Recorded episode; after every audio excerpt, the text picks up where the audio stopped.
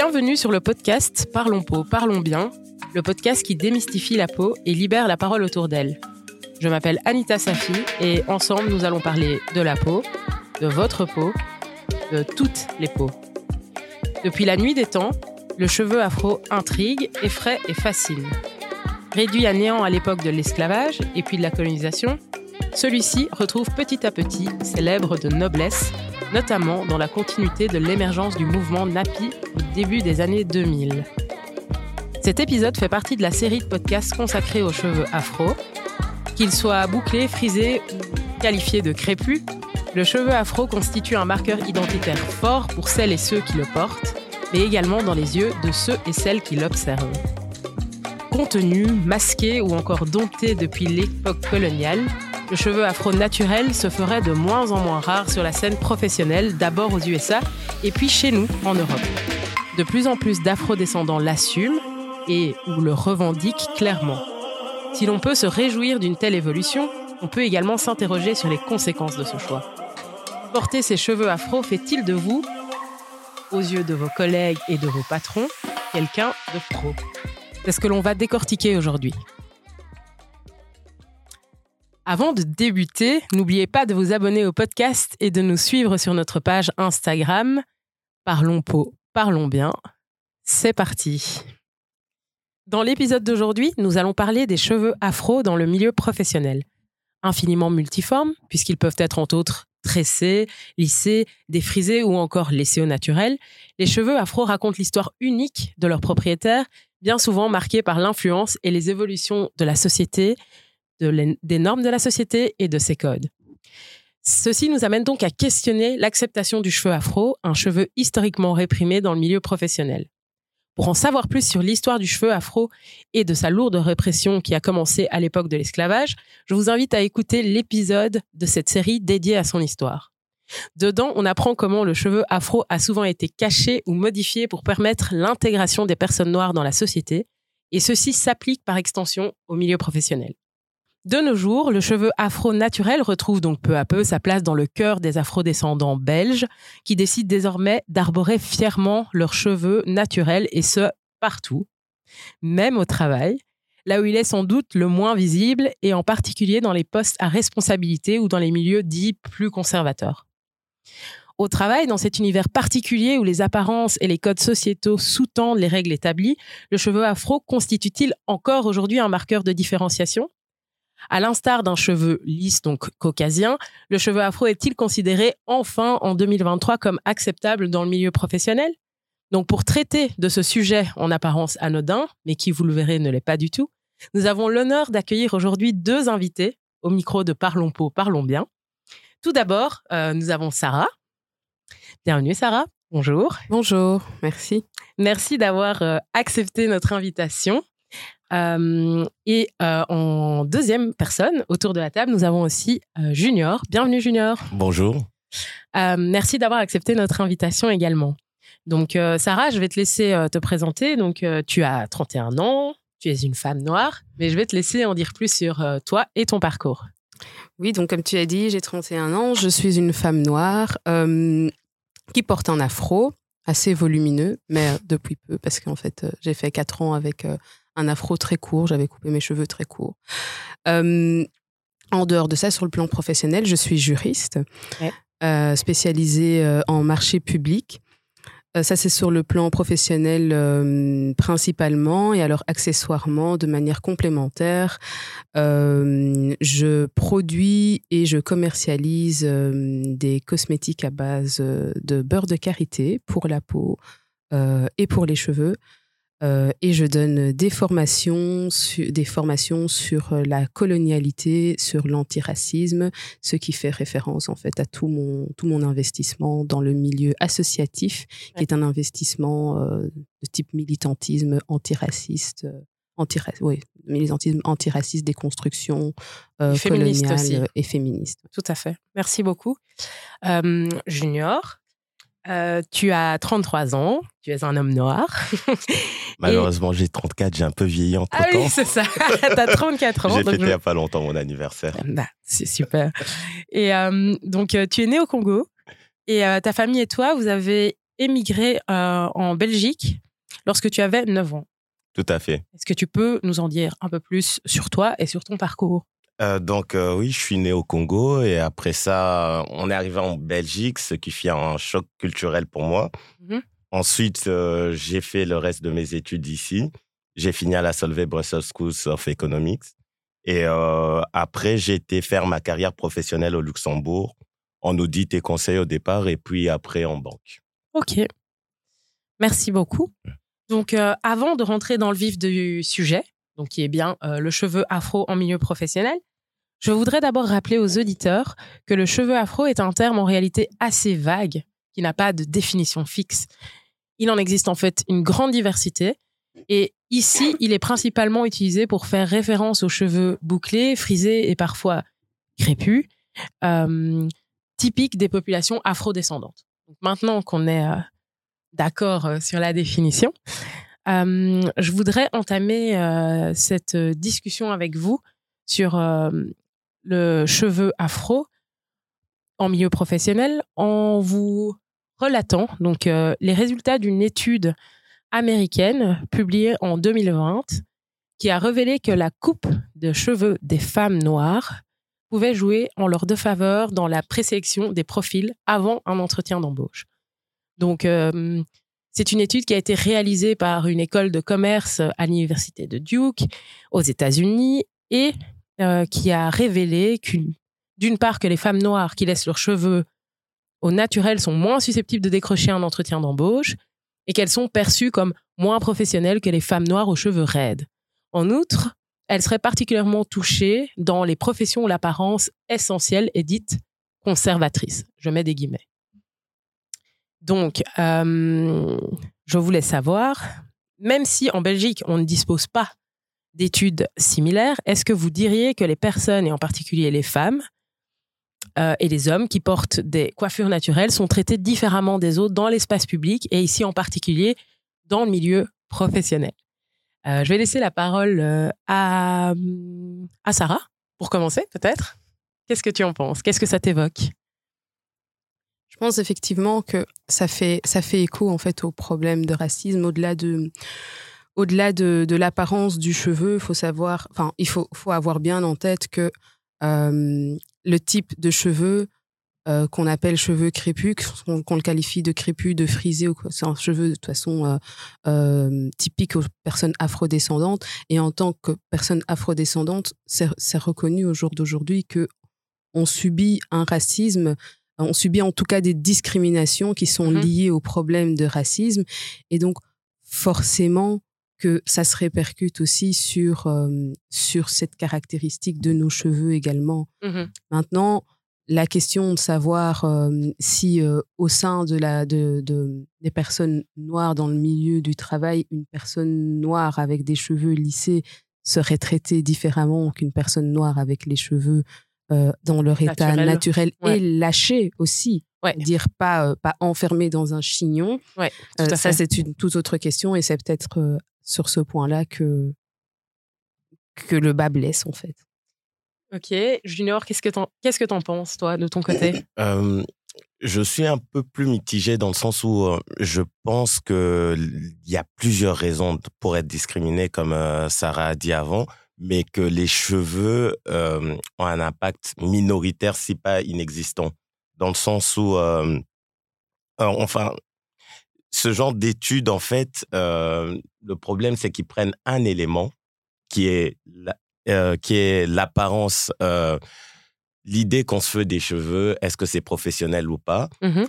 et tire des conclusions de type, vu qu'on a un biais envers les cheveux, cela va créer un, un problème à l'embauche. Mais par exemple, je peux avoir une étude sur la couleur des dents et la couleur des dents, est-ce que c'est professionnel, les couleurs de dents blanches ou jaunes? Et on arrivera à des résultats qui seront en faveur des couleurs blanches, mais euh, ça ne changera rien au fait qu'il y a des gens qui ont des dents jaunes ou- et qui sont engagés pour autant. Ok, donc d'après toi, un biais n'entraîne pas forcément une discrimination. C'est ça que fait. tu essayes de dire. Ouais. D'accord, très bien. Et euh, est-ce que vous, vous avez déjà personnellement expérimenté ce type de discrimination? Ça? Oui, alors euh, moi j'ai eu euh, plusieurs fois des remarques euh, sur mes cheveux, pourtant qui sont pas les cheveux les plus les plus ostentatoires. Enfin, je suis pas de nature très j'ai pas j'ai pas l'habitude en fait de garder mon afro parce que de toute façon mes cheveux sont versatiles. Donc je, je, peux, je, peux, arriver avec un afro d'une certaine taille euh, tôt le matin et euh, en milieu d'après-midi une, autre forme. Ça paraît déjà évolué quoi. Voilà donc en fait j'ai pas l'habitude de, de, garder mon afro au boulot. Ceci étant dit euh, je me rappelle qu'à mon premier à mon premier job donc c'était en 2000, 2018 après après un repas entre managers, ma manager, enfin c'était pas ma manager mais celle de, de, de l'équipe en face, euh, revient et j'avais ce jour-là en fait euh, gardé mon afro et en fait elle s'est mise à rire en face de moi et elle m'a dit euh, c'est quand même trop drôle tes cheveux comme ça. Donc tu avais ton afro lâché. Ça que tu veux dire. Ce jour-là, j'avais mon afro lâché. et c'était la, seule fois que ça m'est arrivé, parce qu'après, c'était un petit peu trop galère pour moi de, de, les garder comme ça. Et puis, c'est du travail, en fait, de coiffer son afro le matin. C'est vrai. Donc, je travail. C'est plus facile de les attacher. Et ça, c'est une des fois où on m'a fait ce genre de remarques. Et de toute façon, les autres fois, à chaque fois que j'ai eu une remarque, c'était de ce type-là. C'était c'est drôle, en fait. C'est drôle. Et comment tu C'est marrant. Ou alors aussi, c'est c'est c'est excentrique. Ça, j'ai aussi eu euh, ah beaucoup. Quoi. Ouais. Et comment tu réagis euh, face à, à, ce type de remarques? Ouais, ça dépend, ça dépend de l'état de fatigue, ça dépend euh, de quel jour de la semaine on est, ça dépend un petit peu de la charge de travail. Euh, ce qui est sûr, c'est que moi j'en ai fini avec euh, l'éducation. Je suis pas là pour éduquer les collègues. Mmh quand j'ai le courage, je les renvoie vers vers cette éducation qu'ils manquent à mon sens, vers leur, je les confronte à leur ignorance, mais sans expliquer. C'est pas à moi de leur expliquer pourquoi je qualifie ça d'ignorance. En fait, ça, je ne fais plus. Mmh mais je leur dirais volontiers que c'est de l'ignorance et que c'est de la bêtise. À eux de découvrir pourquoi, mais c'est pas à moi de le faire. Ça, clairement, euh, euh, ça, je ne fais plus. Tu considères que c'est pas euh, ta charge mentale de devoir t'occuper de l'éducation de tes collègues? Par contre, pour la question de la discrimination, est-ce que ça, c'est qualifiable de discrimination pour autant? En fait, ça, c'est aussi quelque chose de très différent. Surtout, est-ce que c'est une discrimination à l'embauche? Ça ne l'est pas parce que moi, j'étais déjà embauchée. Mais le fait. est que euh, je n'ai jamais osé aller à mon entretien d'embauche avec mon afro quand il est long. J'ai eu des afros plus courts. Euh, là, maintenant, ils sont longs, ok, mais j'ai eu des afros bien plus courts, de type 5-6 euh, cm de longueur. là, ils sont moins versatiles déjà. Ça fait moins peur en général. Euh, donc, à ce moment-là, oui, j'ai été avec mon afro euh, à mes entretiens. Quoi. Et est-ce que tu dirais justement que la limitation, donc pourquoi Est-ce que tu disais que tu n'oserais pas y aller avec un gros afro? Est-ce que tu penses du coup que c'est parce que tu as intégré que ça fait peur, justement, comme tu as fait mention de ça? Ou d'où est-ce que vient cette, cette auto-limitation de, de, ne pas y aller avec ta coupe afro?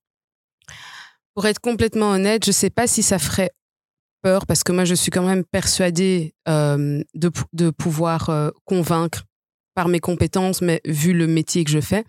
Euh, mais mais j'ai pas envie de devoir me défendre encore plus. Ok. Et je devrais le faire. Si j'ai un afro, je sais que je vais devoir me défendre encore plus. Ok, d'accord. Je vois. Et toi, est-ce que, Junior, est-ce que tu as déjà expérimenté donc euh, des situations où on t'a fait des remarques? Euh, au pas travail? vraiment, pas vraiment. Mais maintenant, euh, je pense qu'il y a une petite différence. Je suis un homme. Oui, tout à fait. J'ai des locks. Et pour la petite histoire, quand j'ai commencé à travailler, j'avais les cheveux courts, carrés, comme les parents nous avaient dit, ce qui était un bon, une bonne personne pour, enfin, une bonne coupe de cheveux pour une personne noire au travail. Et je me disais, j'avais envie de faire des locks depuis longtemps. Et je me disais, tiens, quand j'arriverai à un niveau suffisant pour avoir suffisamment de poids, je ferai mes locks. Je suis arrivé à ce niveau-là. J'ai fait mes locks. Je suis parti au boulot en ayant euh, envie de prouver à la première remarque, écoute, j'ai mes arguments. Et euh, ironie du sort, je suis arrivé, personne ne m'a aucune remarque. Aucune remarque. Rien du tout. Ils m'ont, euh, allez, t'as eu un A, t'as changé ta coupe de cheveux, point. Et c'est tout, quoi. Et c'est passé comme ça. C'est passé comme Est-ce que vous pensez que si Sarah a plus de remarques que toi, Junior, c'est parce que c'est une femme? Euh, je pense que l'apparence chez une femme est euh, beaucoup plus jugée Ouais, que pour fait. un homme. Maintenant, euh, dans le cadre afro, je, je suis mal placé pour le dire. hein. Mais je, Mais tu vas le dire quand même. oui, mais je vais le dire quand même. Je vais dire ce que je pense. On est là pour euh, échanger. Dis, Mais- dis. Et- mais je pense que, euh, allez, il faut différencier jugement, encore une fois, biais, euh, remarques désobligeantes et euh, frein à l'embauche. C'est deux choses, et même frein dans ta carrière. Ok. C'est deux choses. euh, parfois, c'est parfois c'est mélangé, c'est Ouais, corrélé, mais c'est pas la même chose pour Ouais. autant. C'est- pas la même chose, enfin, je me permets. Euh, Vas-y, Sarah.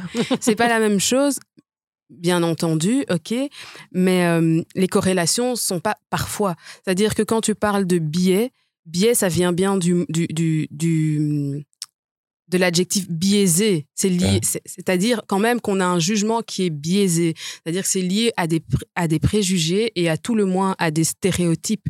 Donc, forcément, s'il y a des préjugés, il y a comme conséquence un comportement qui est lié. Et si tu as déjà des biais, si ton jugement est biaisé sur une personne sur base de son apparence, tu vas agir différemment que si elle n'avait pas cette apparence spécifique, cette- ce trait-là spécifiquement. Donc, il y a d'office une discrimination, Euh, par définition. non, je dirais. euh, Qu'elle soit positive ou négative, mais il y a d'office une discrimination. Tu vas d'office traiter une personne sur laquelle tu as, si ton, si ton jugement est biaisé sur cette personne parce qu'elle a tel type de cheveux, d'office que tu la traiteras différemment. Oui, ça, ça dépend des environnements. Mais par exemple, euh, en tant que personne professionnelle, j'arrive, je vois quelqu'un qui a une coupe qui me plaît pas ou euh, moi aussi j'ai des biais envers, euh, on va dire les blancs, les personnes caucasiennes. Et euh, je peux avoir, euh, ah tiens, lui, il a la fameuse coupe euh, BCBG de lever. Je vais me dire, peut-être qu'on ne va pas s'entendre, mais on est dans un cadre professionnel, on a des objectifs à atteindre et notre relation professionnelle, entre guillemets, ne sera pas influencée nécessairement par ces biais. Je dis pas que c'est toujours le cas, mais je pense dans beaucoup, en tout cas dans mon secteur, parce que je peux me méfier Donc, ton ça. secteur qui est le secteur banquier. Ouais. Voilà, pour juste euh, repréciser pour les Oui. euh, auditeurs. je, je pense qu'on on arrive à passer au-delà de ce biais. Je dis pas que c'est le cas partout, par contre. Euh, Genre mannequin, les, les endroits où l'image est centrale, j'accepte ce biais et je me dis, le biais fait partie du métier. Hum, Justement, par rapport à ça, je voulais euh, vous demander à tous les deux si vous trouvez que euh, on doit faire une euh, différence dans l'analyse. Donc, tu le disais déjà, Junior, au niveau du secteur, mais aussi au niveau des postes. Et voilà, ben, on a déjà parlé des différences de genre, donc homme-femme. Mais est-ce que vous pensez aussi que certains postes vont être moins accessibles à des personnes avec certaines coiffures ou peut-être en fait tout simplement liés au fait qu'ils soient racisés? Je pense que de, de toute façon, on le voit même, ne fût-ce qu'avec un débat qui est totalement, qui est, enfin, totalement, je dirais pas, mais qui est autre que le débat qu'on a aujourd'hui, le débat sur le foulard. Eh ben, on est exactement, à mon avis, on est dans un, dans, dans un débat qui est, euh, qui, qui est à tout le moins euh, euh, comparable. À tout le moins comparable, si peut-être pas similaire, mais comparable. Donc on, est, on, peut au moins euh, se dire que bon, on est peut-être dans des pommes et des poires, mais des fruits. Quoi. Ok. Et est-ce que tu pourrais euh, approfondir euh, ton idée? Oui, parce qu'en fait, aujourd'hui, dans le débat par rapport au foulard, il y a beaucoup d'arguments qui vont dans le sens de dire oui, mais tout dépend. Est-ce qu'on est dans un poste de représentation visible ou pas? Est-ce que euh, ben, est-ce que tu es plutôt euh, technicienne euh, IT et donc tu es derrière l'écran à chaque Ouais, fois? ou alors tu es à l'accueil on a ce débat-là. Est-ce que finalement, on n'est pas dans la même chose quand tu poses cette question-là? Est-ce que la question n'est pas la même? Est-ce qu'un afro, c'est OK quand on est euh, à l'accueil euh, du service public euh, et pas OK quand on... et- et Est-ce que c'est OK quand on est aussi à l'accueil du service public? Ouais. Ou c'est OK que, que tu es, dans la, t'es à- t'es banquier, mais tu es à la banque derrière, quoi. Tu vois, Mhm. tu représentes pas, t'es pas le visage de Belfus, t'es pas le visage d'ING, t'es pas le visage de Fortis. Est-ce que dans ce cas-là, c'est possible ou pas? Voilà, Ça, voilà. Serait là, une, une question en fait euh, qui serait. euh, oui, je, je vois ce que tu veux Et donc, dire. ça peut être lié. Ce que je veux dire, c'est qu'au niveau des postes aussi, au sein d'une société, il y a des postes qui sont des postes qui vont représenter, qui vont, qui vont être de type à représenter euh, la société. Je veux dire, as des, dans une équipe juridique, le manager, il va rencontrer la DG. Oui, tout à fait. Et pas que. Mais c'était plutôt Il ça. va peut-être aller à d'autres Ouais. réunions. Est-ce que c'est acceptable que cette- cette- si c'est une femme, par exemple, ou même un homme, qu'elle ait un afro? Voilà, tout à fait. Donc c'était plutôt aussi cette question. Donc est-ce que vous pensez justement que ça peut devenir un facteur limitant pour avoir des jobs où on est plus amené justement à avoir une fonction plus publique ou pas du tout? Euh, Je pense qu'il y a une légère différence. Pour revenir sur le voile, je, euh, je suis d'accord, c'est comparable, mais il y a une certaine différence dans le sens où le voile, euh, dans l'opinion publique générale, dérange. Alors que les cas des coupes afro, je pense que les personnes euh, caucasiennes ne savent même pas, ne comprennent pas la, la coupe afro. Au maximum, ils auront une idée de négligence derrière cette coupe. Ce qui fait que euh, l'éducation est plus facile dans notre cas que... La lecture est différente. ouais. Ouais, la lecture La- est différente, Ce qui ont- ce qu'on assimile à l'un et l'autre est totalement différent, Ouais. effectivement. oui. en effet. Donc c'est c'est un très bon point. Mais est-ce que tu ne penses pas aussi, du coup, que cette euh, lecture comme négligence pourrait être un facteur de frein pour un patron ou une patronne de dire, OK, je prends cette personne qui doit aller au Parlement tous les jours Euh, je pense que une fois que tu... Ça dépend des, des positions. Commençons, euh, si tu as une certaine qualification, Oui. dans les postes les plus qualifiés, c'est le plus facile d'avoir la, cou- la coupe afro. Parce que à un moment, tu as fait tes preuves. Euh, je pense que tu peux aller vers la représentation. Je pense que tu seras jugé euh, peut-être sur ta coiffure, peut-être sur ton apparence, mais tu pourras prouver que euh, Voilà, tu as, le Tu- tu diplôme, as- euh, tu, ouais. tu, tu as fait tes preuves. ouais. Voilà. Ensuite, tu as certaines professions. Et là, il faut, faut pas oublier que même pour les personnes euh, caucasiennes, il y a des règles, entre guillemets, de, de beauté, de, Mais il y a de des normes, il y a des présentation. Il y a des normes. Ouais, tout à fait. Et euh, le, le décalage qui se passe, c'est que ces normes sont faites pour les personnes caucasiennes. On va dire euh, coupe court, euh, carré, euh, euh, jupe crayon, ce genre de choses euh, Oui, comme. Zeller dans les années 60. Voilà, pour les femmes. Et c'est pas adaptable à la personne afro. Voilà. Et, donc, c'est là qu'on se retrouve à lisser nos cheveux, à vouloir correspondre à ce code-là. Mais donc, il y a plus de Oui. travail derrière. On est d'accord. Oui, mais c'est pas n'importe quel travail. En fait, il y a plusieurs choses. Pour moi, on est déjà, euh, pour moi, on est déjà dans de la limitation de base, parce que quand on assimile quelque chose, un trait, un trait physique naturel, on ne peut plus naturel, parce que c'est on parle de la façon dont poussent nos cheveux sur nos crânes. Donc, quand on assimile ça à de la négligence dans un secteur professionnel, alors que très clairement c'est pas du tout, c'est pas du tout un skill d'être négligent, hein, c'est pas un soft skill. Hein. Euh, donc vraiment, on n'est pas dans, là, on est vraiment dans l'inverse de la compétence. Il y a nulle part, il y a aucun poste où être négligent c'est positif. Ouais. Il y a ça. Ensuite, il y a de nombreuses études qui ont démontré euh, à su- en, en suffisance que euh, on associe beaucoup un préjugé de négligence, de, de euh, comment on dit ça, Euh, manque de compétitivité, euh, manque de volonté euh, euh, à la personne noire. Oui, tout à Ça, fait. c'est un, des, c'est un des stéréotypes qui revient le plus dans toutes les études sur le racisme. Alors que, par exemple, la personne maghrébine, on va, on va la, la, la, la- la- la considérer comme plutôt une personne voleuse, malhonnête, etc. Le noir, c'est le gars qui traîne Paresseux, les pieds, quoi. qui est paresseux Ouais. et qui est négligent et qui n'est pas propre Tout à fait. typiquement. Même pour, le, pour la location de, de, de- pour les, les contrats de bail, etc., c'est ce qui revient le plus dans les études. Tu ajoutes à ça que il y a une des caractéristiques qui est ta caractéristique physique naturelle qui est considérée comme négligente pour ton travail. Comment veux-tu d'abord D'abord, c'est une chance si, avec cette caractéristique qui, est, euh, qui, qui te, te rend négligent aux yeux de la personne qui te juge, ou qui te préjuge en tout cas, c'est déjà un miracle si on t'embauche quand même. Ensuite, tu vas être confronté pour, parce que être embauché, c'est les RH et puis le management. Mais si déjà au premier niveau, au niveau des RH, tu ne passes pas le management, tu vas même pas le rencontrer et pouvoir lui prouver ta compétence. Ça déjà, c'est un problème. Ensuite, une fois que tu es dans la boîte, que tu travailles dans une équipe, tu as tout- toutes les procédures, tous les process qui te permettent ensuite de monter où ce n'est plus que tes collègues directs qui prennent ces décisions-là. pour arriver à un certain niveau hiérarchique, il n'y a pas que ton collègue direct qui va pouvoir dire OK, il est compétent, elle est compétente. Non, là, ça, tu vas être jugé par des gens parfois qui n'ont même pas travaillé avec toi.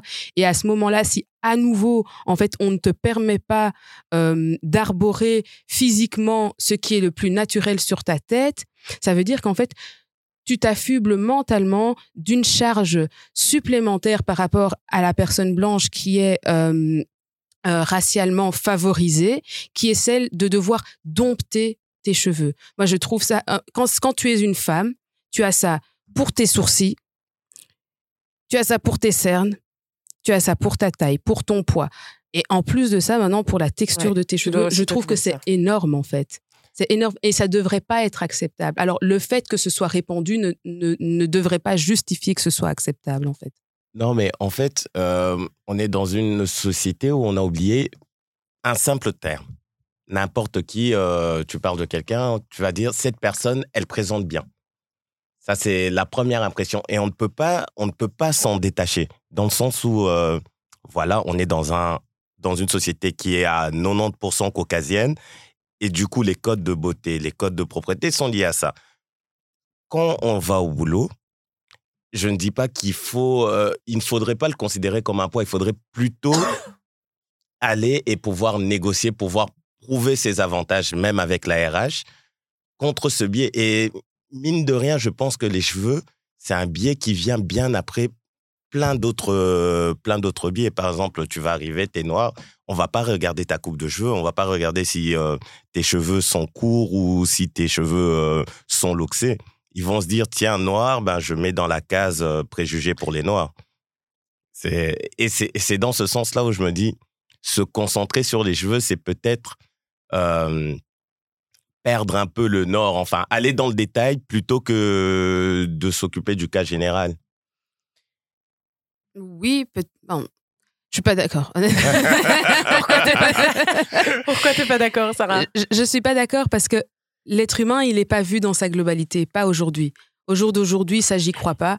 Je pense que quand tu arrives devant, devant le recruteur, en fait, il va voir tous les éléments. Il va voir peut-être, euh, ça peut être un recruteur maniaque par exemple ou pas, on n'en sait rien, mais il va regarder peut-être voilà euh, euh, l'état de ta chemise, tout comme il va regarder en plus si tu portes un afro, ça va jouer en ta faveur ou ta défaveur. Tu peux aussi être face à quelqu'un qui adore les afros, hein, ça on est bien d'accord. Il y a la diversité dans tout, mais ici d'une manière majoritaire, il y a ce préjugé et ce stéréotype qui est lié aux cheveux afro et ça nous ralentit. Pour moi, ça nous ralentit et c'est pas de l'ordre du détail. Ça devient de l'ordre du détail parce qu'on en a fait un détail, parce qu'on les a domptés, parce qu'on a accepté cette situation de fait et que du coup, en fait, au premier rendez-vous, on les attache. Mais c'est pour ça que ça devient un détail. Il faut pas se tromper. Il faut pas croire que c'est un détail parce que par définition, c'est un détail. C'est nous qui en faisons un détail. Combien de personnes t'as déjà vu oser aller avec leur gros, leur gros afro au boulot?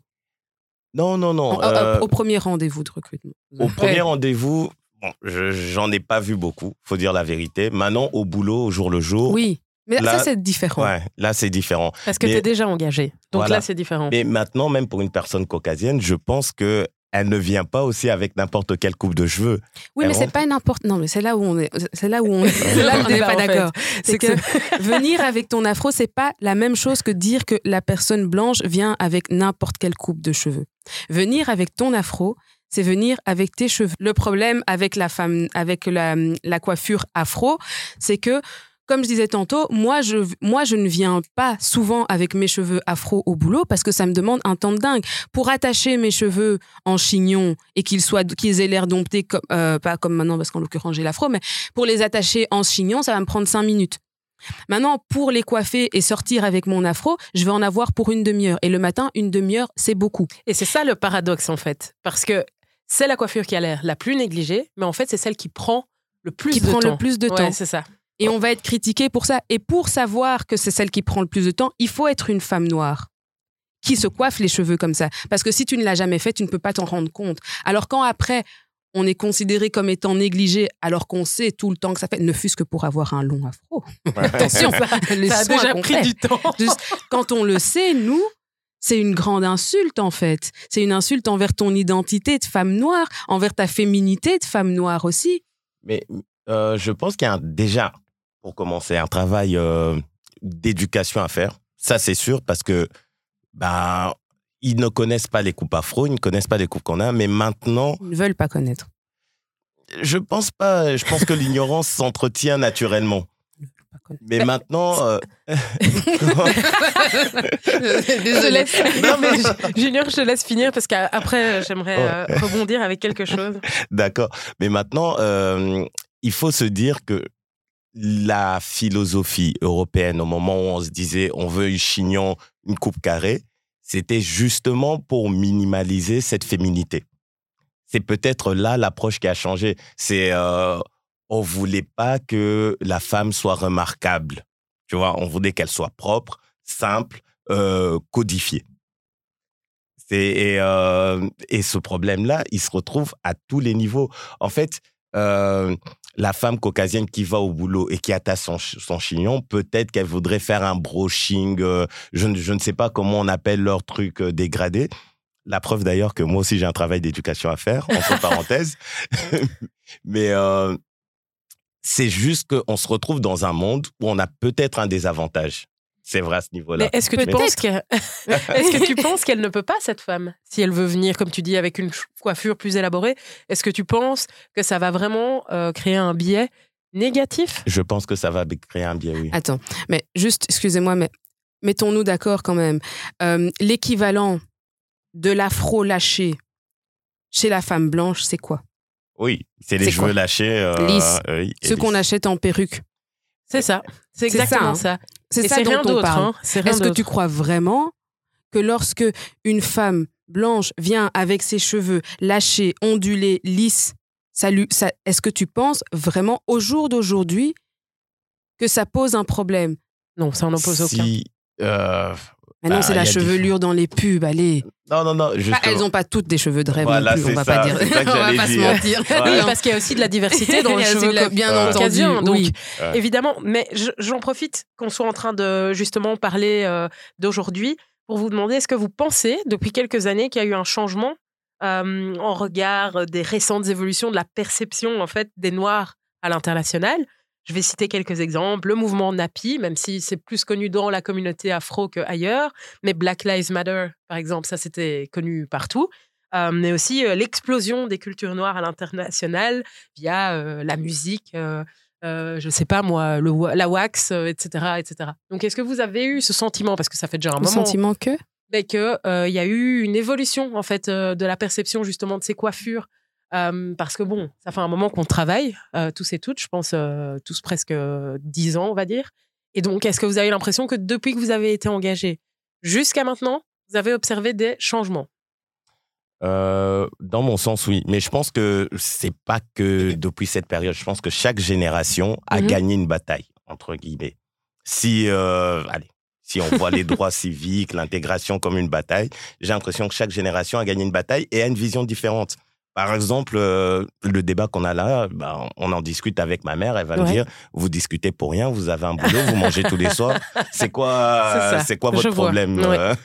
elle, elle, ne se pose même pas la question comment est-ce qu'elle voudrait se représenter au boulot? Tout à fait. Maintenant, nous, on est arrivé à ce niveau-là, mais euh, dans l'approche actuelle, ce qui me, me déplaît, c'est j'aimerais qu'on ait une approche plus positive que revendicatrice, dans le sens où il faudrait que petit à petit, ça rentre dans les normes, ça devient beau, on le rend glamour, plutôt que de, de, se dire, ah, on est rejeté parce que, bah, écoute, ça fait 20 ans où on a gagné la, dernière, la dernière bataille euh, pour s'intégrer et que maintenant on veut vraiment se sentir à l'aise et qu'il faut pour cela encore essayer de faire avec les normes en vigueur.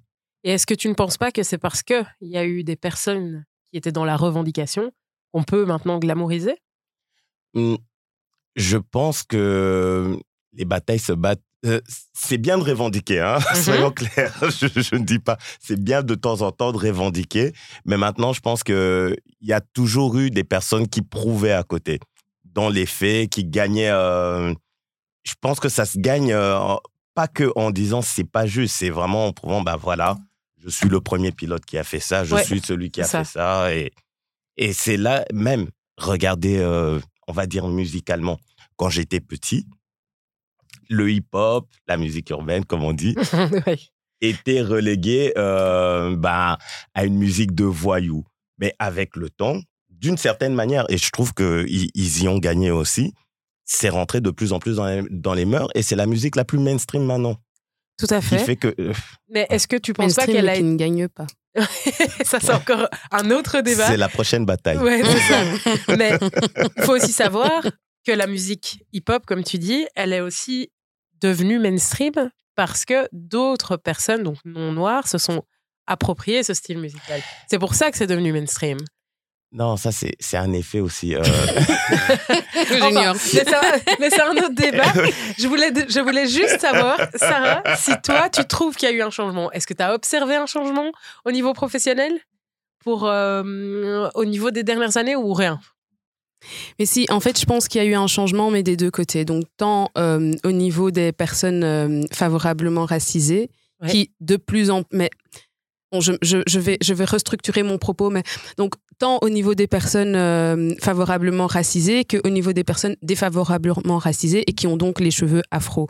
Pourquoi? Parce qu'en fait, avec ce mouvement Napi qui a commencé, je pense, aux, aux alentours des années 2010 ici en Belgique euh, et en France, ça a commencé d'abord en France euh, ici en- pour parler dans notre entourage, mais aux États-Unis ça a commencé quelques temps avant avec les Hair. Journey et des choses comme ça. Avec ce mouvement de prise de conscience que, en fait, c'était quoi Nappy, c'est naturel et, euh, et happy, donc euh, c'est- un peu la, la conjonction des deux là. Ouais. Euh, et l'idée, c'est de dire,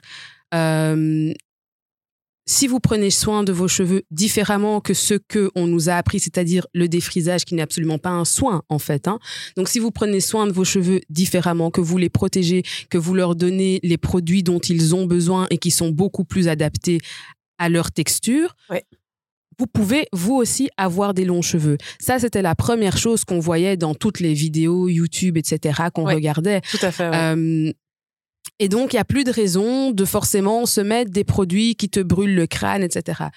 Au fur et à mesure, en fait, on, a, on réapprend que non seulement on peut prendre soin de nos cheveux, mais que en fait, on sait aussi, on, on sait aussi les coiffer. Ouais. On n'a pas besoin qu'ils soient lissés pour les coiffer. On a des coiffures qui peuvent être faites euh, et qui peuvent être faites avec des- une texture naturelle, c'est-à-dire une texture qui prend plus de place et qui est plus volumineuse. Ouais. Mais on sait en faire quelque chose. C'est juste qu'on nous a pas appris. Nos mères ne nous l'ont pas appris parce qu'on ne le leur a pas appris non plus et parce qu'en fait, on a complètement euh, tué toute toute cette connaissance Ouais, il à y a la eu une base. perte de connaissance. Ouais. Et du fait que on apprend maintenant, on, on- on nous est réappris un petit peu euh, via euh, via ce mouvement-là à prendre soin de nos cheveux. On a aussi appris à les trouver beaux. Ouais. Parce qu'il faut se le dire, on trouvait pas ça forcément beau. On se posait pas la question, on ne le voyait pas d'abord de un, mais on a réappris à le trouver beau. Et donc, on, on arbore plus facilement ce type de coiffure. Alors, ça devient plus visible, euh, plus présent. Et donc, forcément, euh, les personnes d'autres communautés vont découvrir que, ah, mais en fait, euh, Sarah, elle porte pas que des... Moi, je n'ai jamais été que des... Mon nom est peut-être... bon, on va prendre Sarah, mais pas moi. mais ça- Une autre personne. Sarah ouais. peut avoir euh, des cheveux d'une autre texture, Ouais, finalement. tout à fait. Voilà. Et donc, en fait, on va peut-être commencer à rendre ces coiffures un petit peu euh, comme des coiffures lambda. Et euh, ça, ça- ça devient quelque chose qui n'est pas exceptionnel. Voilà, ça rentre dans les habitudes, dans la culture, Voilà. et c'est OK. Ouais. Et donc, pour peu qu'on soit dans un secteur ou dans une entreprise qui a plus qu'un noir sur 100, il y a des chances, en fait, que les, les collègues aient déjà vu des cheveux qui soient autres que des cheveux lissés ou des perruques. Oui, voilà, tout à Mais fait. il faut en tout cas que cette entreprise ait de la diversité en son sein. Sinon, ça ne marche pas et ça sert à rien parce qu'en fait, les gens, ils sont quand même de lundi à vendredi au boulot. Ouais, Et si dans ton fait. boulot, il n'y a pas de noir, il n'y a pas de noir. Tu vois, je veux dire. Mais D'ailleurs, c'est un Et puis en fonction de où tu vis aussi. Tout, tout n'est pas Bruxelles en Belgique. Oui, bien sûr, c'est ça. Donc, Il y a, c'est oui, aussi Bruxelles reste une un ville autre, euh, euh, hautement voilà. multiculturelle Oui, où on c'est peut ça. euh, croiser un peu de tous les profils. Mais euh, Junior, je vois que tu as quelque chose à Non, ajouter. Donc oui, ça a changé euh, pour répondre à ta question. le, le point où tu vis, c'est vraiment important dans le sens où euh, nous, on a notre vision. Ben, on, on vient d'une culture euh, française, on va dire, en, en Belgique, enfin, une culture latine. Et ça aussi, l'apparence joue euh, pour beaucoup. Je pense que si tu vas en Angleterre ou en Allemagne, Ouais. Bah, les cheveux, tu peux trouver un banquier loxé. La dernière fois, moi, j'avais Oui, trouvé... les mentalités Ouais. sont différentes. Les Les mentalités sont différentes. Mais donc- d'ailleurs, toi, tu ne travailles pas en Belgique. Non, je travaille au Luxembourg. Et, oui. donc, euh, tu dirais que tu observes des différences entre les deux pays en, en termes de milieu professionnel, euh, de... Oui, oui, oui, oui, oui. Sur beaucoup de points, euh, j'observe la différence. Et même niveau représentation, on va dire qu'on est moins à cheval, même s'il y a beaucoup de Français et de Belges euh, au Luxembourg, Ouais. On est moins à cheval sur, euh, comme on dit, cette image carrée. euh, Ouais. Il y a plus faut- de ouais. diversité peut-être dans les représentations Il y a ou- plus de diversité, moins, plus d'horizontalité aussi euh, Ouais. au niveau du travail. Donc, euh, il n'y a pas le directeur qui est dans un bureau, dans sa tour d'ivoire. Ouais, c'est ça. Mais ça, ça, déjà, ça peut faire une Mais grande attention différence. aussi, euh, il y, y a aussi une différence, je trouve, entre l'acceptation et le fait de ne juste pas se poser la question. C'est deux choses différentes. C'est pas parce que de- tu peux être, je dis pas que c'est le cas, mais on peut se retrouver dans une mentalité anglo-saxonne qui est une mentalité où on est purement dans du professionnel, c'est-à-dire que ce qu'on va regarder, c'est ta compétence. Ouais, ça ne veut pas dire qu'on accepte tout ton attirail. Ça veut dire que en fait, et c'est très différent parce que si tu es dans un milieu où on accepte ton attirail, ça veut dire qu'en fait, on peut juste décider que non, on ne te garde pas parce que tu n'es pas compétent. Ça n'a rien à voir avec tes cheveux ou avec ta couleur de peau ou Ouais. avec ton as- enfin, la façon dont tu t'habilles. C'est pas ça. C'est juste lié à ta compétence. Il y a le cas où on va accorder beaucoup plus d'importance aussi à tout ton aspect extérieur. Et là, en fait, indépendamment de ta compétence, si t'as pas euh, extérieurement, tu corresponds pas au profil de la boîte, eh ben tu Ouais. seras Buyton quoi. Il y a ça c'est ça c'est deux choses différentes. Mais je suis pas sûre que dans le monde anglo-saxon euh, on accepte forcément cette différence. C'est simplement qu'on est peut-être dans un milieu où le professionnel c'est le professionnel, c'est tout. Et donc en fait, c'est pas qu'on accepte tes cheveux, c'est que ce qu'on veut c'est que tu fasses du bon boulot indépendamment de tes cheveux. Mais en dehors de ça, euh, en dehors, une fois qu'on sort du bureau, ça c'est une autre question. Mais bon, ça- si ça nous arrange, ça nous arrange. Mais je dis juste Ouais. que c'est quand même deux choses différentes. Oui. Suis L'acceptation Et positive et Ouais. passi- ou passive, c'est pas la passive, même ouais, chose. ça. quoi. La conséquence, c'est que tu ne seras pas bloqué. En tout cas, c'est ce que Oui, toi. Junior, Ouais. tu as expérimenté. C'est que tu n'as pas eu de frein à l'embauche, que tu n'as pas de frein dans ta carrière. Enfin, en tout cas, tu le ressens pas comme tel, comme lié à ta coiffure, par exemple. Oui, non, Ouais, non. Voilà. Et, Il y a euh, d'autres freins, mais c'est mais ni lié à ma coiffure, ni lié à mes origines, je dirais. D'accord. Ouais. Ben, comme euh, dans tout, euh, je pense dans toute carrière professionnelle finalement. Euh, ben, en tout cas, déjà, euh, merci pour cet échange très riche. Euh, le deuxième point de discussion que je voulais aborder avec vous, c'est que dit la loi belge à ce sujet? Donc, euh, la législation belge, elle pose un cadre général qui interdit la discrimination directe et indirecte des personnes sur base, entre autres, de leur sexe, de leur âge, de l'origine ethnique, euh, de la conviction religieuse, de l'orientation sexuelle, de la situation euh, de handicap, etc. Et donc, euh, cette interdiction, elle est, on la retrouve dans la loi du 10 mai euh, 2007, Mhm. qui veut lutter contre certaines formes de discrimination, et dans la loi du 30 juillet 1981, donc ça remonte quand même à, à un bon moment, euh, qui, elle, tend à réprimer certains actes inspirés par le racisme et la xénophobie. Donc, c'est écrit comme tel. hein. Oui. Euh, donc, pourquoi c'est important? Ben, Parce que c'est dans la loi euh, qu'on va définir ce qu'on va retrouver dans les règlements de travail.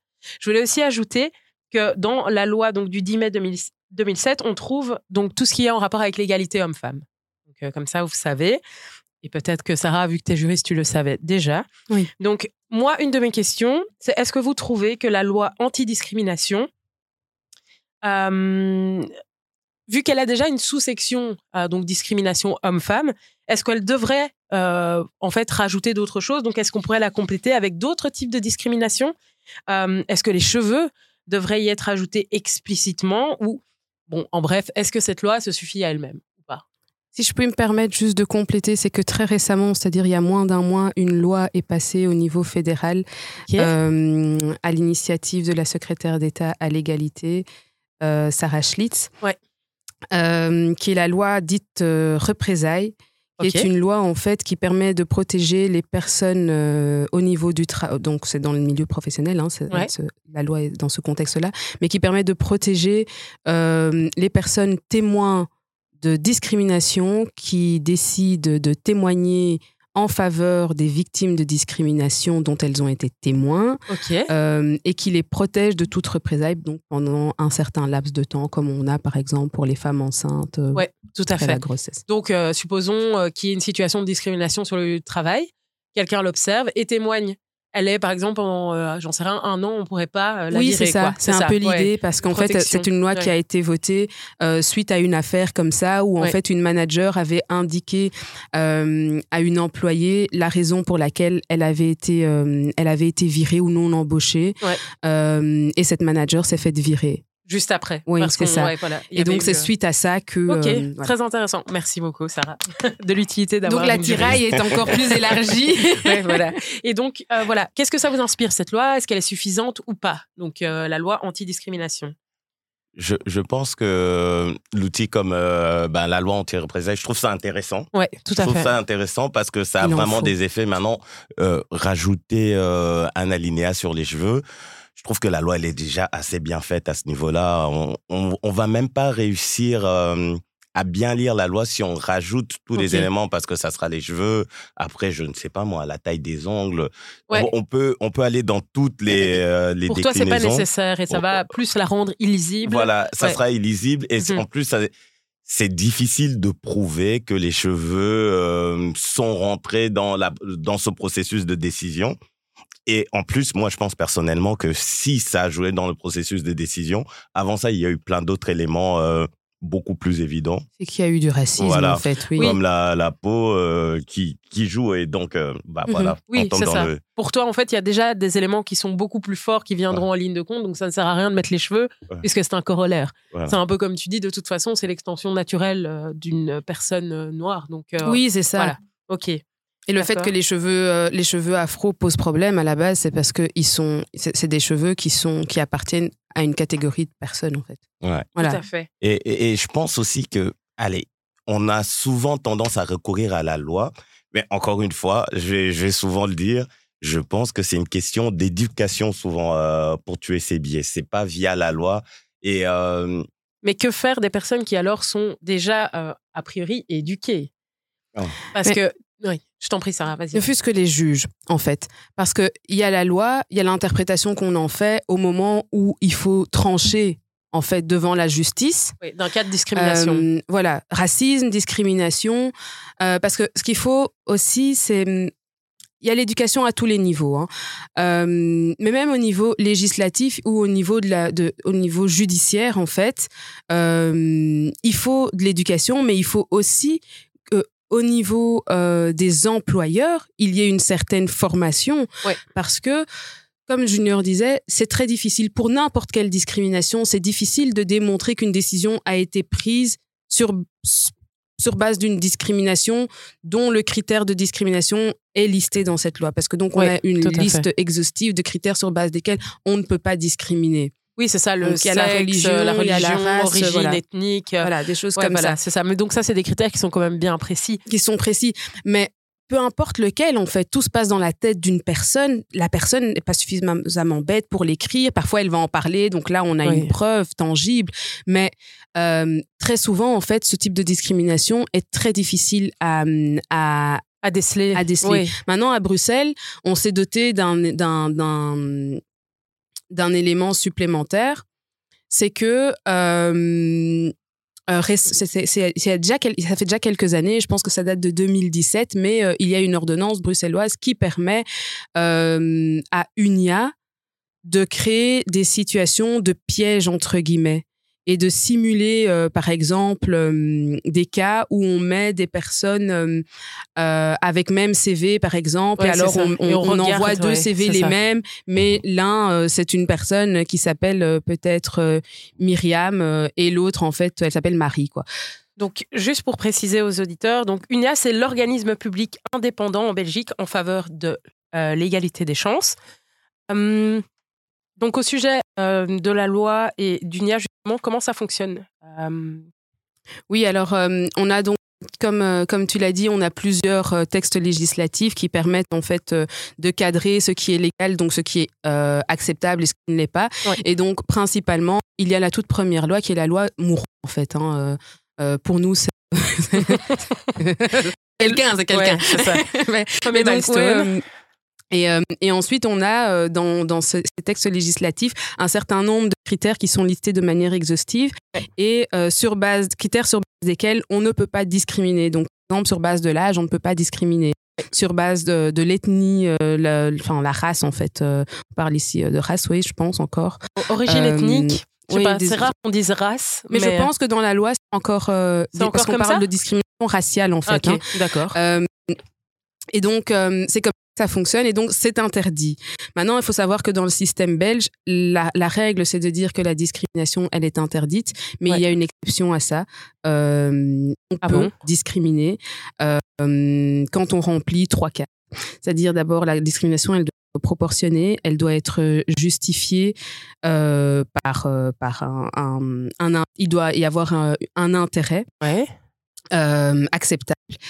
Donc j'ai parlé de la proportionnalité et il faut que la discrimination soit le seul moyen d'atteindre l'objectif fixé, qu'il n'y ait pas d'autre moyen de l'atteindre. D'où le principe des quotas qui sont en fait des discriminations positives. Ok, d'accord. Donc c'est pas Ouais, totalement plus interdit non plus euh, Oui, il y a de des discriminer sur base quoi. de l'âge. Sinon c'est pour ça que par exemple on peut avoir les quotas en termes d'âge, euh, en termes aussi d'origine, etc. pour la Ou représentation même aussi euh, de genre. De genre aussi. Oui, tout par à fait, exemple, tout dans le- fait. pour avoir dans un conseil euh, d'administration pour qu'il soit mixte, Oui. par exemple, c'est euh, assez courant Oui. qu'on va avoir 50% d'hommes, 50% de femmes. Voilà. Et donc, on doit pouvoir justifier. C'est anticonstitutionnel. Euh, mais euh, pour répondre à ta question, est-ce que je trouve que c'est suffisant? Euh, Oui, ce qui est suffisant, c'est le texte. Pour moi, en fait, le texte est suffisant, mais les efforts ne sont pas en eux-mêmes suffisants, dans la mesure où, in fine, la ce n'est qu'un outil qui doit être interprété par des juges, par un système judiciaire. Ouais. Mais si ces juges sont eux-mêmes racistes ou im- imprégnés, en tout cas, d'une culture raciste qui n'a pas été déconstruite, s'ils n'ont pas fait l'objet de formation Ouais. au racisme et à la discrimination, qui ne savent même pas faire la différence entre les deux, Ouais. qui est une différence quand même qui est essentielle parce qu'on est dans un lien de cause à effet. Les discriminations euh, que subissent les personnes euh, racialement défavorisées, Oui. euh, raci- ah non, je veux dire défavorablement racisées, donc les Ouais, discriminations qui sont subies par les personnes euh, Ben, on peut le dire un non blanche. non blanches Ouais. euh, sont des discriminations qui sont dues au racisme. Oui. Donc, l'origine de la discrimination, c'est parce qu'il y a du racisme, euh, qu'il soit volontaire, qu'il soit conscient, qu'il soit latent, Oui. peu importe quel est le qualificatif de ce racisme, c'est de là qu'il y a la discrimination. Or, on est aujourd'hui dans un système législatif qui se concentre sur la conséquence du racisme et pas sur le racisme même.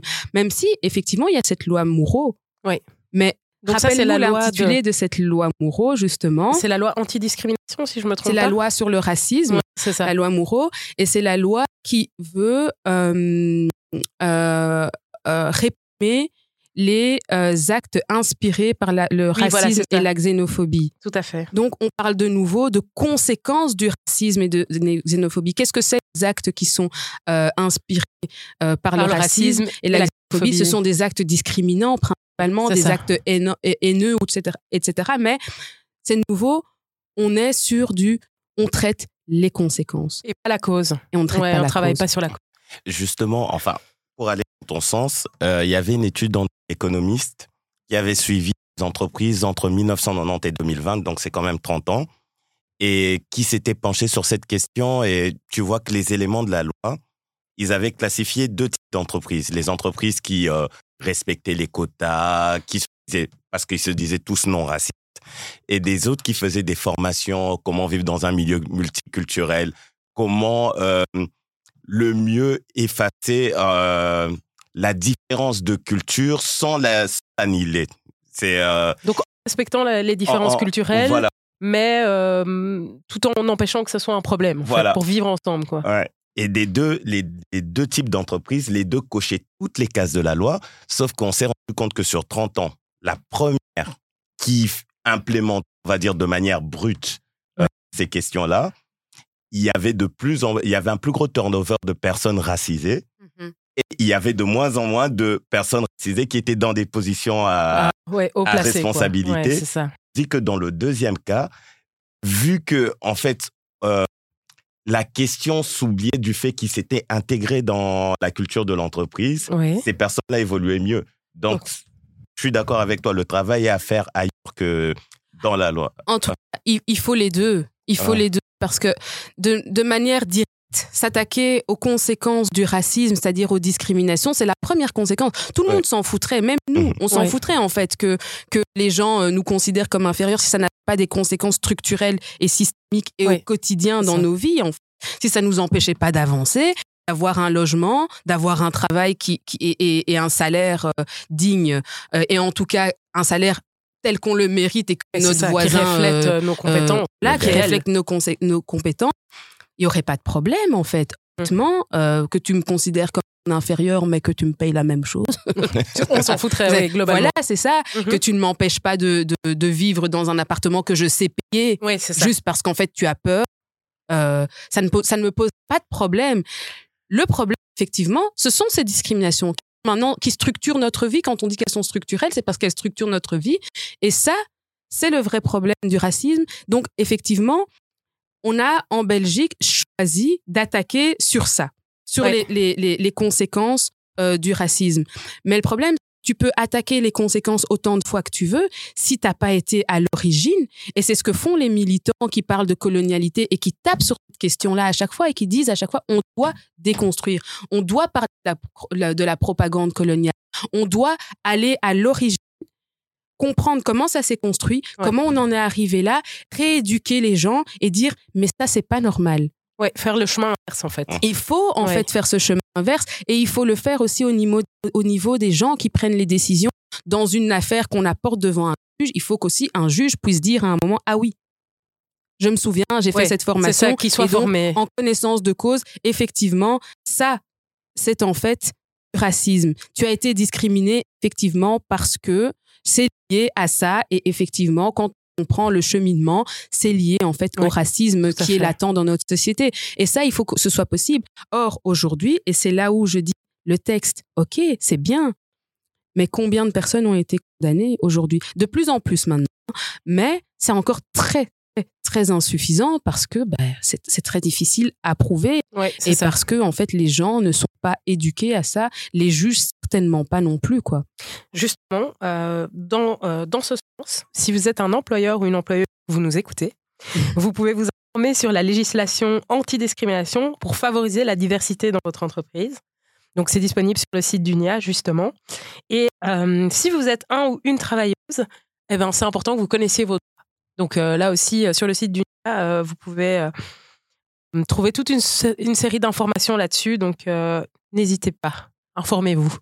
C'est Voilà. la moindre des choses, je crois.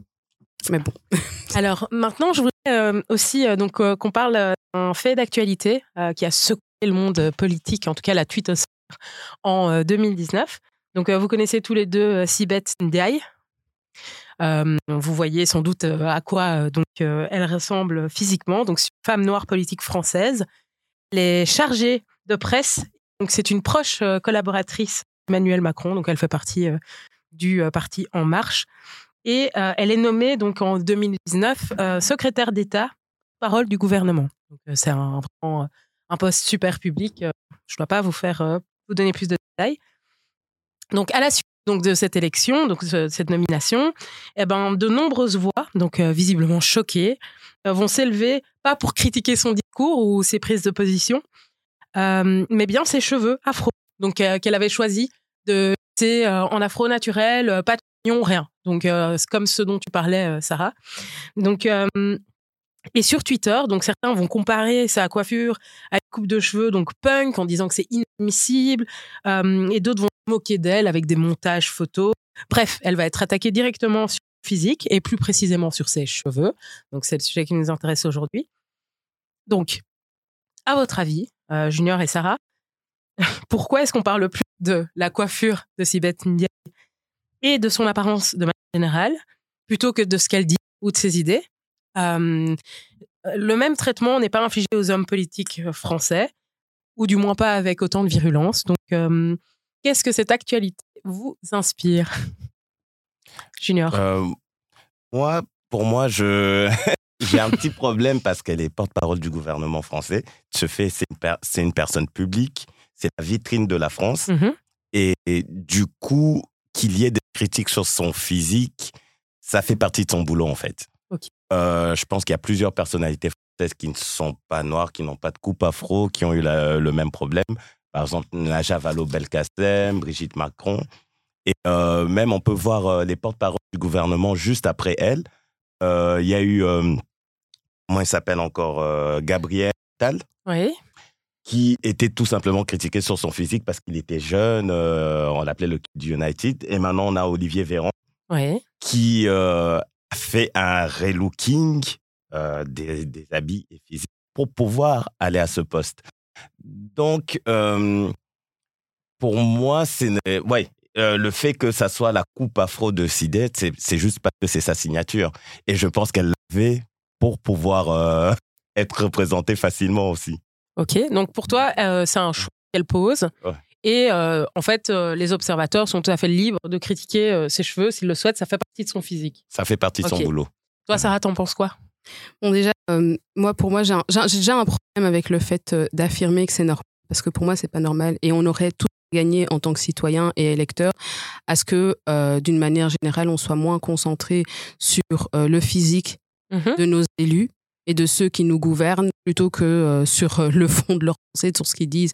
Or, effectivement, au jour d'aujourd'hui, on est dans une société où ça c'est très important et où en fait ils vont mettre dans leur communication et dans leur apparence un énorme budget, un, beaucoup de ressources en tout cas, mmh parce que c'est pour flouter les choses, quoi. c'est un peu pour, euh, pour risquer certaines choses aussi.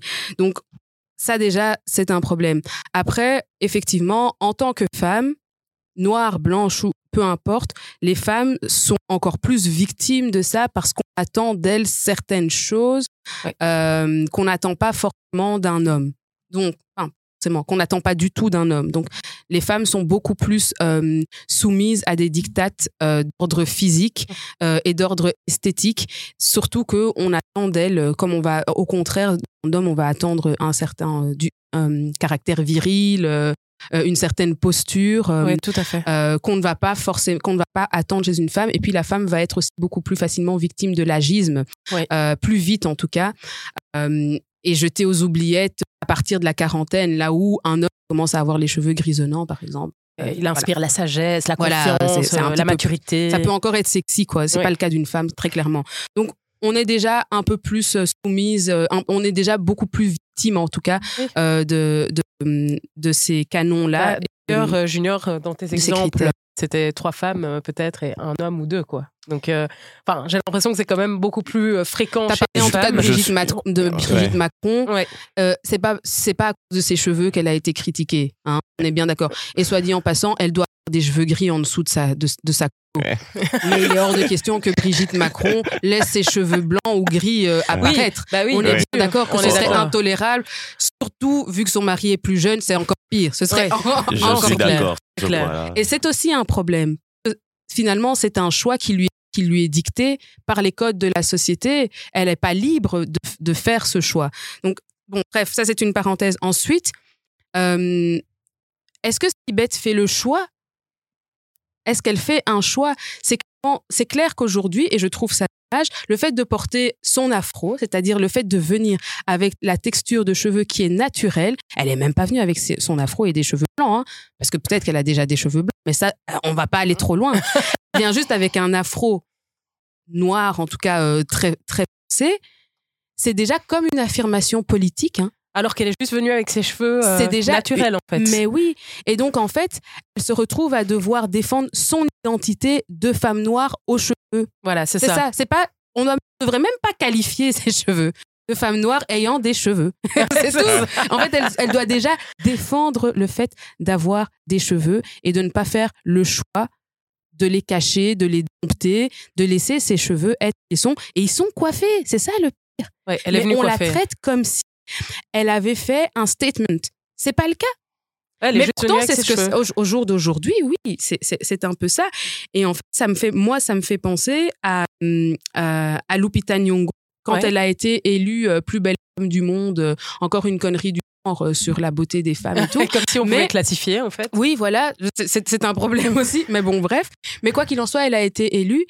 Mais les critiques qu'elle a eues, parce que cette femme est très noire, donc déjà rapport à sa carnation, parce qu'elle avait les cheveux, en fait, dans leur état naturel. Ouais, mais parce qu'elle est très naturelle, en fait, elle-même, Oui, et donc elle a été fortement critiquée. Et les gens se sont mis à dire ouais, genre c'est celle-là la, la, la plus belle femme du monde. Ouais, c'est ça. Mais tu crois qu'en fait quand on dit Beyoncé la plus belle femme du monde ou quand on dit euh, que c'est toute autre femme blanche la plus belle femme du monde, elle n'est pas la plus belle femme du monde pour tout le monde. Donc les critiques en fait n'avaient aucun sens, mais on a pris une femme noire aux cheveux Foncée. dits crépus, pas n'importe quel noir parce ça. que bon voilà, il y a le colorisme derrière. Et ça c'était déjà un problème fait penser à ça. Et puis, ça me fait penser à ce qu'a vécu aussi Rachel Keke. Rachel Keke, euh, qui est donc euh, euh, maintenant qui est une femme politique française, mais je crois qu'elle est d'origine ivoirienne. Et en fait, elle a été le visage de la lutte des, des femmes de ménage de l'hôtel Ah, Ibis oui. du Batignolles, tu vois, quand ouais, ils ont ouais. fait la longue grève là et qu'elles ont réussi à, à avoir en fait ce pourquoi elles ont milité pendant des mois et des mois. Euh, finalement, elle a été élue et lorsque elle a pris la parole, l'une des premières fois où elle a pris la parole à l'Assemblée, en fait, elle a crié. Mais on est tous d'accord pour dire qu'en France, hein, c'est pas la seule. Mais il fallait entendre les critiques, quoi. C'est pas une façon de parler. On ne parle pas comme ça dans une assemblée. C'est pas une façon Mm. de se de se comporter. Et je me disais, mais ça, c'est- ça, c'est quand même du de gueule parce que en fait, si, c'est ça que vous faites tous en fait dans Oui, cette tout le monde assemblée. crie, tout le monde crie dans Mais cette là, assemblée. C'était une femme noire avec un accent qui criait. Et donc en fait, on l'a traitée d'hystérique. Oui, mais vous ne pensez pas que euh, dans le jeu politique, même si je suis d'accord avec vous, le, le physique euh, ne devrait pas jouer, mais dans le jeu politique, c'est une arme que tu donnes aux partis d'opposition. Et par exemple, les euh, critiques qu'a reçues Sibeth, c'était souvent euh, d'origine du Front National. C'est une manière... je, ouais, Raciste, un parti raciste, oui. Un Voilà. parti raciste, mais ouvertement raciste. on, on va dire, mais justement, est-ce que ce parti raciste reflète ta société ou est-ce que c'est un jeu politique qui reflète différents éléments de, ta société Dans toute société, tu auras peut-être 1, ou- 1 à 10% de racistes, par exemple. Et ça fera que ce parti continuera à exister et que tu auras toujours ces critiques-là. Mais moi, j'ai envie de répondre à ça que peu importe finalement la réponse à cette question. Moi, ce qui m'intéresse, c'est que ce- ces partis racistes, ils ont de plus en plus le droit à la parole. Et en fait, on, reproduit leurs propos de plus en plus dans les médias. C'est-à-dire qu'en fait, d'une certaine façon, les médias ont aussi cette responsabilité de rendre acceptables les propos qui sont inacceptables. Et ça, c'est de plus en plus. hein. On sait qu'il y a tous les qui détient les médias français. hein. Donc, bon, euh, quoi qu'il en soit, de plus en plus, on banalise. On banalise des propos qui sont racistes. On banalise en fait des, propos tenus par des, des, des- des partis extrêmement déshumanisants à l'encontre de certains, de, de certains groupes de la société. Et donc, on leur donne la parole. Et c'est ce qui a été fait par rapport à cette femme. Donc, in fine, est-ce que c'est dans le cadre du jeu politique? On s'en fout. Vrai problème, c'est qu'on on participe à banaliser ces propos. Aujourd'hui, c'est si bête à la télé. Combien de petites filles vont pas vivre du coup le reflet de ce qu'elle a vécu parce que ça a été banalisé à la télé? Combien de petites filles en primaire qui viennent avec leur afro ne vont pas vivre les mêmes moqueries qu'elles? Parce qu'en fait, on voit des adultes le dire et que les médias affichent ces adultes comme si c'était normal. Oui, de, de, bah oui, de l'importance de ne pas euh, relier. Et c'est ça euh, qui, moi, m'inquiète, en fait, dans ce comportement. In fine, le jeu politique, c'est le jeu politique. Mais on l'a banalisé, ce jeu politique. Quand on le Ouais. banalise dans, dans des médias qui, qui passent à des heures où les enfants et les plus jeunes ou des gens qui n'ont même pas, euh, qui n'ont pas ces- ces- la, la même formation que toi, qui ne sont pas au même niveau de réflexion et de critique que toi, euh, ont accès à ces émissions-là, en fait, ils font pas la même déconstruction. Tu vois? Mhm. faut pas, Ouais. faut pas oublier Ouais. que nous, de ce côté-là, on fait partie aussi de l'élite, Bah, finalement, tu vois? Justement, j'aimerais euh, embrayer, donc justement conclure le point par rapport à euh, Sibeth et euh, tout ce qui entourait euh, cette question. Qu'est-ce que vous pensez, vous, euh, en termes de changement, on va dire, structurel, pratique, qu'on pourrait mettre en place, que ce soit en fait, euh, voilà, c'est très large hein, comme question, donc euh, vous pouvez choisir le prisme qui vous parle le mieux. Donc, qu'est-ce qu'on peut mettre en place pour justement limiter ces discriminations, que ce soit du côté euh, plutôt sociétal, tu avais déjà donné plusieurs pistes, Sarah, avec notamment le fait de former les juges, etc. Enfin voilà, tu as déjà dit beaucoup de choses. Mais qu'est-ce que vous pensez qu'on pourrait aussi faire au niveau de la communauté, en fait, des afrodescendants? Interne entre nous? Ouais, entre nous. Junior. oui. Vas-y, Junior. Toi, t'as plein Moi, d'idées. j'ai, j'ai toujours pensé et je pense que euh, la différence, c'est que je suis né au Congo. J'ai découvert que j'étais noir en arrivant en Belgique. Ouais. J'étais une personne, j'avais une personnalité. Et du coup, comparé euh, à des membres de ma famille qui sont nés ici, je vois qu'il y a un décalage. Le fait d'être noir chez eux et, euh, fait plus partie de leur identité que moi. Voilà, Dans- et, c'est je- intéressant. je pense que c'est ça qu'on doit faire en interne, c'est lui expliquer que, euh, lui donner une fierté même. On lui dit, t'es noir, euh, on t'insulte, on te, on te diminue sur certains aspects, on te discrimine. Ce n'est pas grave. Discrimine-le en retour aussi. Ouais, c'est ça. discrimine ceux qui t'ont discriminé. Comme ça, tu, tu rends compte que tu n'as pas besoin de vivre avec eux. Enfin, je pense à un cas précis Ouais. euh, où j'avais euh, une de mes nièces qui était revenue en pleurant, justement. Elle venait de commencer à l'école et elle dit Oui, ben voilà, ta fille, elle n'a pas voulu jouer avec moi. Et la réponse était parce que tu es noir. Ok. Et euh, on a dit à ma nièce, franchement, je lui ai fait un. C'est la dernière fois que tu pleures à cause de ça. Même si ça te blesse, tu ne peux pas pleurer à cause de ça. Deux, elle t'a rendu service. Cette fille, plus de ta vie, tu vas jouer avec elle. Et trois, essaye de briller de sorte à ce que ça soit elle qui ait envie de jouer avec toi. Et c'est arrivé avec le temps. Et la où elle est venue, j'ai dit, j'espère que tu ne vas pas l'accueillir dans ton groupe aussi. C'est c'est l'attitude qu'ont beaucoup de parents. En fait, c'est très difficile, je trouve, de protéger les enfants et de protéger les jeunes. Qu'est-ce qu'on on ne sait pas exactement comment réagir. Donc moi, je comprends et je- ce que je vais dire, c'est une critique de cette attitude, mais je, ne- je ne dis pas que j'ai une alternative euh, Ouais. meilleure. hein. donc voilà. Mais ça, c'est ce qui se passe dans la cour de récré quand on est enfant. Mais ne pas vouloir jouer avec toi, comment ça se répercute à l'âge adulte C'est ne pas vouloir te louer mon, mon, mon appartement Ouais, quand je suis ça. propriétaire. Les mêmes personnes qui ne veulent pas jouer avec, s'ils sont pas éduqués par la suite, s'ils sont pas déconstruits, c'est c'est les propriétaires de demain. Mhm. C'est ceux qui vont apprendre à le- qui, vont, qui vont refuser d'inviter le seul noir de la classe à l'anniversaire de leur enfant et donc il y a une exclusion perpétuelle. C'est ceux qui c'est le re- c'est le futur recruteur aussi. C'est donc c'est ne pas vouloir me louer ton ta maison de vacances, c'est ne pas vouloir me louer ton appartement trois chambres alors que j'ai trois fois le salaire requis. Euh, c'est ne pas vouloir euh, m'engager dans ton équipe euh, alors que j'ai cinq ans d'expérience et que tu n'en demandes que trois, mais tu préfères celui qui a deux et demi d'expérience. Tu vois Donc, à un moment, ça va se répercuter. Donc, c'est déjà complètement anodin. Et le problème, c'est qu'à nouveau, on va mettre le curseur sur l'éducation de la victime. Mais qu'est-ce qui a été fait pour éduquer l'enfant qui pose problème? Parce que le vrai problème, c'est pas les larmes de ta nièce. Le vrai problème, c'est l'autre, là. Et c'est ses parents. C'est ces enfants-là chez qui il faut faire un travail. Et au jour d'aujourd'hui, c'est le plus difficile, bien entendu. Bon, c'est déjà ça de, il faut mettre un sparadrap à un moment, hein, parce que clairement, ta nièce, elle avait besoin de... Mais ce qu'on met sur nos épaules et sur les épaules de nos enfants, c'est cette charge en plus. C'est la charge de dire, c'est dur, hein, mais tu pleures pas devant eux. Et tu sais quoi? Eh ben, tu dois briller encore plus qu'elle. C'est ça qu'on nous dit depuis l'enfance. Brille, brille, brille. Eh ben, on est à la troisième génération. Je te dis pas le nombre de personnes qui sont des thérapeutes maintenant dans notre communauté. hein. Ça explose en termes de santé mentale et je ne pense pas que ce soit des caprices, contrairement à ce que notre génération a un peu tendance à dire quand même, avouons-le. Mais je ne pense pas que ce soit des caprices. Je pense que justement, il y a une génération qui a encore un lien fort, en l'occurrence, plus peut-être quelqu'un comme toi que moi qui suis né en Belgique, mais tu dis, moi, j'ai connu le Congo. Moi, je le connais pas le Congo.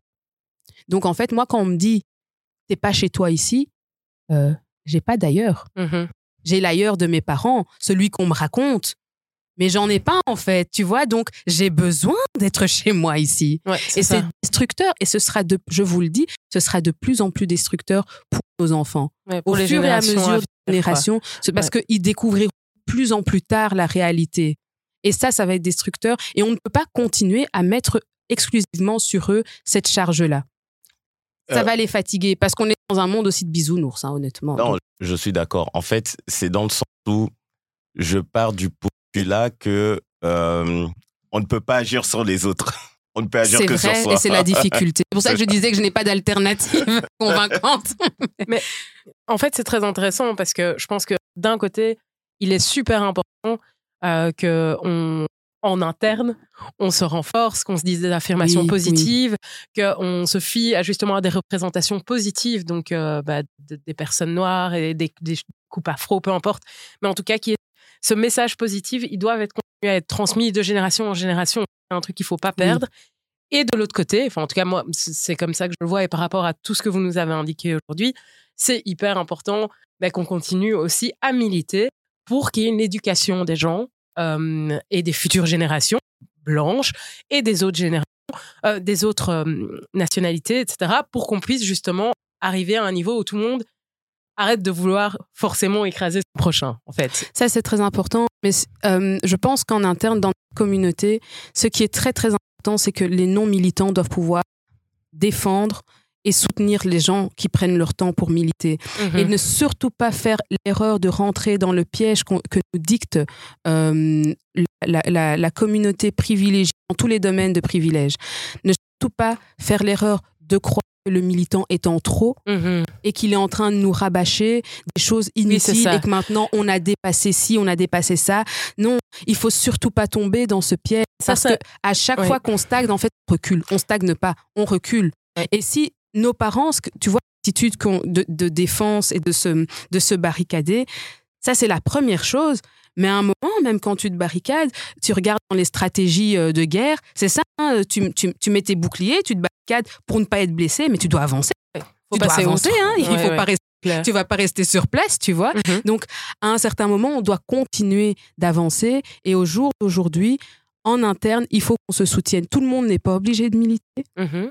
Mais on doit tous comprendre l'importance que font, ce que, fait ces- ce, que font ces militants Mhm. quand ils disent que maintenant, la colonisation, au jour d'aujourd'hui, on est arrivé à un stade où la colonisation, elle doit être euh, enseignée obligatoirement. Oui, bien sûr. C'est normal. Ouais, C'est fait. normal. Quand ils disent que euh, en novembre, il faut aussi rendre hommage à tous les, à tous les, hum, les soldats congolais Mhm. qui ont perdu la vie, c'est normal. Au jour d'aujourd'hui, on est arrivé à ce stade où c'est la moindre des choses. C'est plus trop demandé. Ouais, À un certain moment, c'est chaque chose en son temps, ok. Mais au jour d'aujourd'hui, on peut commencer à revendiquer beaucoup plus, mais ça ne marchera que si on arrête d'être divisé sur cette question-là et que tout le monde comprend que ce qu'on fait, on le fait pour les générations futures parce qu'en en fait, les Noirs se marient.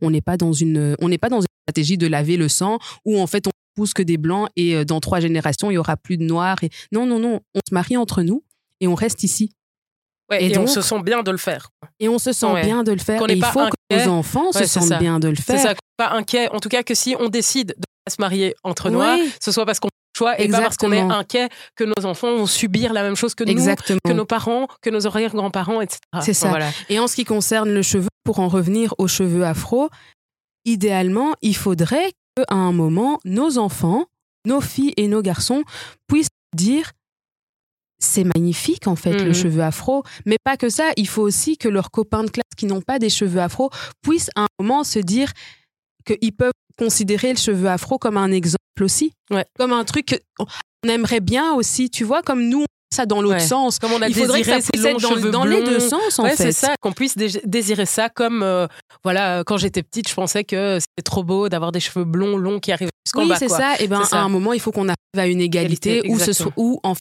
ce ne sont plus les, les canons de beauté qui, qui, qui gèrent en fait nos avis et nos goûts à un moment. Mhm. euh, surtout les canons de beauté racistes, hein, je veux dire.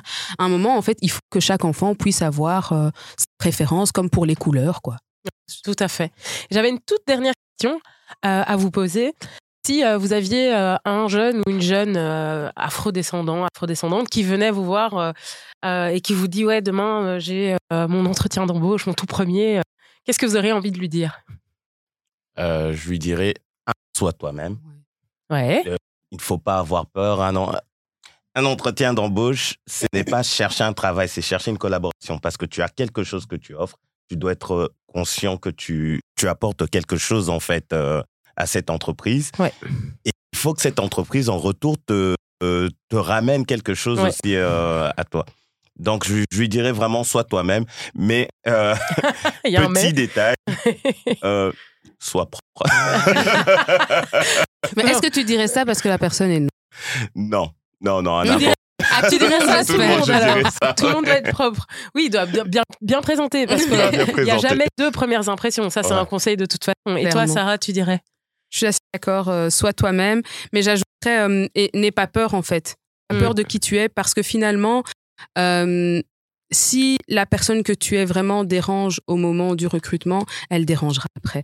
Et donc, si c'est pour découvrir dans six mois que tu, tu es mal là-bas et que ça te détruit euh, de travailler là-bas parce qu'en fait, tu es entouré de racistes, il aurait mieux fallu qu'ils aient fait le tri avant que tu ne te Bien retrouves sûr. pas dans cette situation. Évidemment. Si tu as ce choix, bien entendu, parce que parfois, on a tellement besoin de rentrer vite Ah dans le milieu de c'est ça l'embauche. aussi. Voilà. Aussi. Mais si tu as cette, cette, cette possibilité, n'aie pas peur. Moi, par exemple, ça- pour être très concrète, Mhm. euh, la façon que j'ai trouvé, enfin la, manière euh, que j'utilise maintenant pour euh, pour que ce tri soit fait malgré moi oui. euh, et sans que je doive mener une action ou autre, c'est de mettre sur mon CV mon expérience associative. Donc Ouais. j'ai une rubrique expérience professionnelle et j'ai une rubrique expérience associative. Et dans cette rubrique, je mets clairement euh, cofondatrice euh, du BNB ASBL euh, et je décris un petit peu ce que j'y faisais et je mets aussi euh, que je suis l'ancienne secrétaire générale du collectif Mémoire coloniale et lutte contre les discriminations. Ça, Comme ça, c'est clair. voilà. On sait à qui on a affaire. Et donc, en fait, soit on ne me, ra- on me, on me rappellera pas, soit en fait, il m'appelle et il m'interroge. En fait, dans la majorité des cas, depuis que je fais ça, j'ai toujours été appelée. Ils sont curieux, en Oui. fait. Et, curieux. Et alors, j'ai la- j'ai eu la question, pour mon poste actuel, bah, j'ai eu la question à, à deux moments, à deux moments différents. Euh, D'ailleurs, enfin, pour rebondir à ton n'aie pas peur de qui tu es, Ouais. c'est c'est- c'est encore plus important parce que je pense que quand tu as peur ou tu as honte ou tu ne veux pas qu'on te reconnaisse tel que tu es, il y aura des situations où tu vas partir en te sentant coupable. Mhm. Donc, il peut y avoir aussi. une confrontation et toi, tu dis, ben, tu vas laisser passer des choses qui ne Ouais. devraient pas passer ou tu vas surréagir. Euh, souvent, il y avait des gens qui ne savaient pas comment réagir dans certaines situations parce qu'ils avaient ce sentiment-là. Ils accumulaient, ils accumulaient et après, ils explosaient. Ouais, c'est ça. Oui, et c'est ça. c'était pas compris, en Et- fait. et Oui. là, ça- Parce qu'ils avaient accumulé, qu'ils avaient porté un masque. Oui. Et puis, tout coup, bah, ils sont eux-mêmes. Et puis, c'est. Après, il faut pas non plus vouloir euh, plus que ce qu'on est. Ouais. Je veux dire, euh, oui. Je veux dire, moi, ça- dans, mon, dans mon quotidien, je, je porte pas mon afro tout le temps parce que j'ai expliqué les raisons. Ouais. Euh, c'est pas maintenant le jour de mon entretien que j'ai envie de mettre mon afro pour euh, commencer à devoir défendre. Non, je vais pas mettre mon énergie là. oui, non, Et il faut sûr. aussi, je pense, trouver le bon équilibre et être stratégique, c'est-à-dire que euh, on peut pas avoir la même, je pense stratégiquement en tant que noir. Surtout la stratégie, c'est très important pour euh, pouvoir rentrer dans le système à Ouais. un moment. Euh, et une fois qu'on est dedans, c'est mais d'abord rentrer. Ouais. Et donc, je pense que on peut pas se comporter de la même manière euh, à son premier entretien pour son premier job que quand on a cinq ans d'expérience. Bien sûr. Voilà. Et à un certain moment, bon. Et euh, vraiment, toute dernière question. Est-ce que. euh, Ah, mais non, j'ai oublié ma question. Et pourtant, elle était bien. Bon, c'est pas grave. c'est que ça doit être comme ça. En tout cas, merci à tous les deux, euh, Junior et Sarah. Merci d'avoir euh, accepté de, de- de nous donner de votre temps pour euh, expliquer toutes ces choses et pour partager avec nous sur euh, le sujet du cheveu afro en milieu professionnel et plus largement dans la société. C'était super intéressant. Euh, on en a appris plus donc euh, d'abord sur vraiment tout ce qui est en rapport avec l'embauche, le milieu professionnel, puis on a eu l'occasion de discuter de la loi. Donc comment elle s'applique, quelles sont les limites, donc la loi belge pour rappel. Et enfin, bah, on a un peu parlé donc du semi-scandale politique autour de Sibet, En France.